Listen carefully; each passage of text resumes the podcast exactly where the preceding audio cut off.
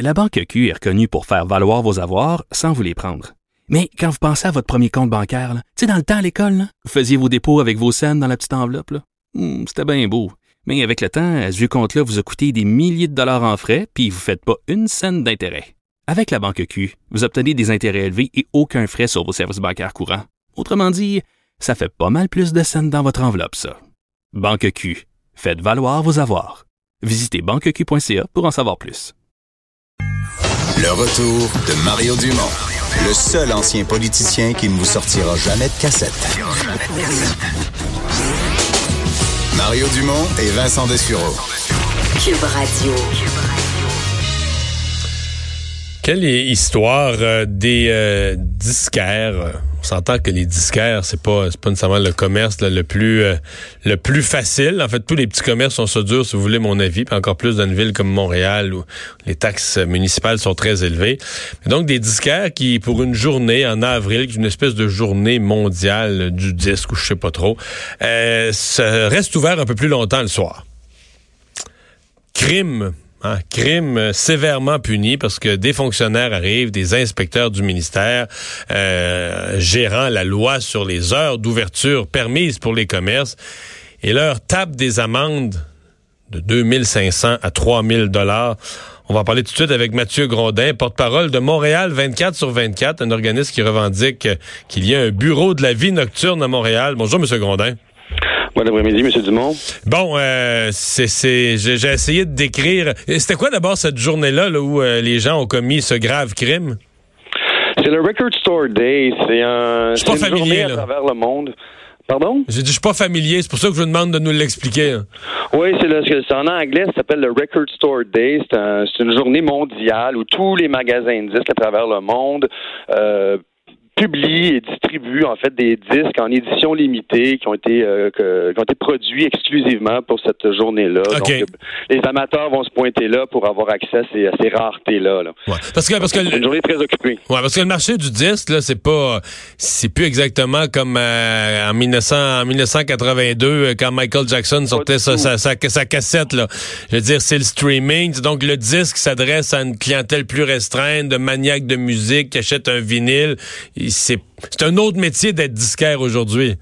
Tout à fait. mon premier emploi, c'était au HMV en 1997, je crois. Et à l'époque, les disquaires, c'était des grandes surfaces. Il y avait Sam the Record Man, HMV, tout ça tous ces magasins-là ont fini par faire faillite. Euh, et maintenant, ben, à grand cause, entre autres, de la concurrence du streaming. Et ce qui reste maintenant, c'est des, euh, des, petits magasins qui sont tenus par des passionnés, euh, qui font, qui acceptent, si vous voulez, de vivre un peu humblement pour partager leur passion avec d'autres mélomanes. Et puis, et sinon, ce qu'il y a d'autre aussi, c'est des librairies qui vendent des disques. Or là, les librairies, elles, sont exemptes de fermer à 17 heures. Ce qui fait qu'on a des librairies comme Archambault Renaud Bré, qui peuvent rester ouverts jusqu'à 22 ans sans problème. Vous savez, Parce qu'ils vendent des livres. Parce qu'ils vendent des livres, exactement. Mais les lois ont été faites on sait, il y a très longtemps, puis on ne sait pas toujours ce qu'il y avait dans la tête des législateurs. Moi, ce, qui, ce que je crois, c'est que l'exemption qui a été accordée aux librairies à l'époque, c'était probablement pour une exemption culturelle et artistique. Il y a aussi les galeries d'art qui ont le droit d'être ouvertes depuis longtemps. Euh, mais les disquaires, à l'époque, c'était des grandes surfaces. C'est ça. Bon, le, le, temps a bien changé depuis ce temps-là. Et il serait tout à fait logique, dans l'ordre d'aujourd'hui, de donner le même statut. Très d'accord avec vous. Là. C'est un, disquaire, un disquaire en 2019 n'est plus ce qu'il était à l'époque. Mais mettons ça de côté parce que, bon... Euh, c'est quand même gros ce qui est arrivé en avril dernier. Euh, comment ça qu'il y a un inspecteur, euh, je veux dire, voulez-vous que je vous en donne des exemples en matière d'environnement, des, des, déversements, il n'y a pas d'inspecteur. Je pourrais vous en donner des exemples. Pourquoi tout à coup les inspecteurs débarquent dans quelque chose de minuscule dans l'ensemble du commerce de C'est la grande question que les propriétaires de ces disquaires-là se posent. On se demande si ça vient d'une plainte euh, de quelqu'un du public. On sait qu'on sait aussi que ce, quartier-là, le Myland, là, est gentrifié très très vite. Hein. Il y a plusieurs commerces qui sont laissés vacants par des propriétaires immobiliers qui achètent des espaces commerciaux, qui jackent les euh, les, euh, les, loyers, qui attendent que des grandes chaînes viennent s'y installer, comme des Lululemon et tout, des, des Starbucks. Donc, euh, une des théories de ces propriétaires-là, c'est que peut-être quelqu'un aurait fait une plainte pour justement venir leur dans les pattes puis faire en sorte qu'ils ferment leurs portes pour, euh, pour que les immeubles puissent être achetés. Mais là, euh, bon, on n'a aucune preuve de tout ça. Là, fait que je sais pas, moi, est-ce que c'est un, un, inspecteur mélomane qui, s'est rendu compte que c'était ouvert après 17 heures? tout ça est très bizarre. Puis après ça, ben, une fois qu'on a la surprise de l'inspecteur, l'autre surprise, c'est l'ampleur des amendes. C'est l'ampleur des amendes. Mais vous savez, M. Dumont, on n'en sait pas là aujourd'hui si l'administration Plante n'était pas traîné les pieds dans l'adoption d'une politique de la vie nocturne telle qu'ils avaient pris dans leur engagement électoral il y a deux, euh, lors de la dernière élection. Euh, et puis de ça, ça fait déjà deux ans de Tammy Mandat, il n'y a absolument rien qui a été fait. Tout ce qu'on nous dit, c'est qu'on est encore, on va faire des consultations. Puis vous avez déjà été politicien, là, vous savez c'est quoi quand on dit ça, des consultations. C'est une manière de, remettre ça à plus tard sans prendre trop d'engagement. Encore euh, ce matin ou hier sur Twitter, la mairesse Plante prenait le parti des disquaires en disant qu'il allait encore avoir des Oui, j'ai entendu ça, vous prenez le parti des disquaires, mais euh, ça vous impressionne pas, là? Ben non, parce que je pense que euh, à travers une, stratégie de la vie nocturne, il y a plein de toutes ces idées-là euh, auraient pu être adressées parce que Montréal, depuis l'adoption de, de, la, loi 121 sur le statut de métropole, a le droit de légiférer sur l'heure de fermeture de ses commerces. Et à travers une politique de la vie nocturne, on aurait pu parler de ça, parler de l'accessibilité des transports collectifs la nuit, donc le métro. On se rappellera que l'opposition avait euh, déposé une motion à cet effet l'an dernier, puis on avait fait un gros show à l'aide de Nicodère. On avait mis notre casse, on était descendu dans le métro, nous dire que c'était impossible. Euh, il y a ça, euh, il y a, l'offre alimentaire après minuit, il n'y a absolument rien sauf des McDonald's d'hiver. Il y a les bars aussi qui doivent fermer à trois heures. Euh, tout ça pourrait être discuté à travers une politique de la vie nocturne, mais il n'y a absolument rien qui s'est fait depuis deux ans. Donc voilà, on attend. Mhm.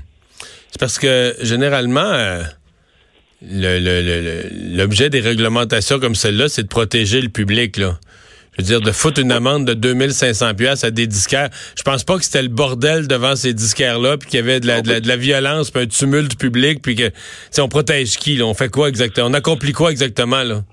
Non, puis je pense que ces lois-là étaient là à une certaine époque aussi pour protéger les travailleurs, pas les faire travailler des heures de fou et tout. Mais bon, tout le monde trouve toujours des manières de contourner ces, ces, choses-là. Puis comme c'est plus des grandes surfaces, maintenant, euh, ces disquaires-là, monsieur euh, Dumont, c'est les propriétaires qui sont le principal employé de, leur, de, leur magasin. Hein. Ils ont peut-être deux, trois autres employés une fois de temps en temps pour leur donner un coup de main, mais c'est eux qui, qui, qui, assument la charge de travail. Donc, s'ils veulent rester ouverts plus tard, ça fait du mal à qui? C'est un crime sans, sans, sans victime, encore. Vraiment. Mais, ça permet de récolter des dizaines de milliers de dollars en, en, amende pour le gouvernement du Québec. Bon, alors qu'on pourrait s'attaquer à plein d'autres choses beaucoup plus lucratives comme les paradis fiscaux, vous savez. Là. Donc, ça, vient, ça vient, puis, en ce moment, les, les, petits commerces à Montréal ont tellement de difficultés. Ben tellement de difficultés à survivre que ça tombe à vraiment un très mauvais moment. Est-ce que vous euh, est-ce que vous avez encore espoir ou des, des, moyens ou des stratégies pour faire annuler ces amendes-là? Ben, j'ai vu euh, Mme Gazal qui a interpellé le ministre Fitzgibbon euh, ce matin euh, à cet effet, puis qui lui demandait d'annuler ces, euh, ces contraventions-là. C'est à peu près la seule chose que je vois en ce moment, parce que même si la Ville de Montréal décidait demain matin de changer sa réglementation puis d'ajouter les disquaires aux à la liste d'exemption de magasins qui sont exemptés de fermer à 17 heures, ça annulerait pas nécessairement cette contravention-là.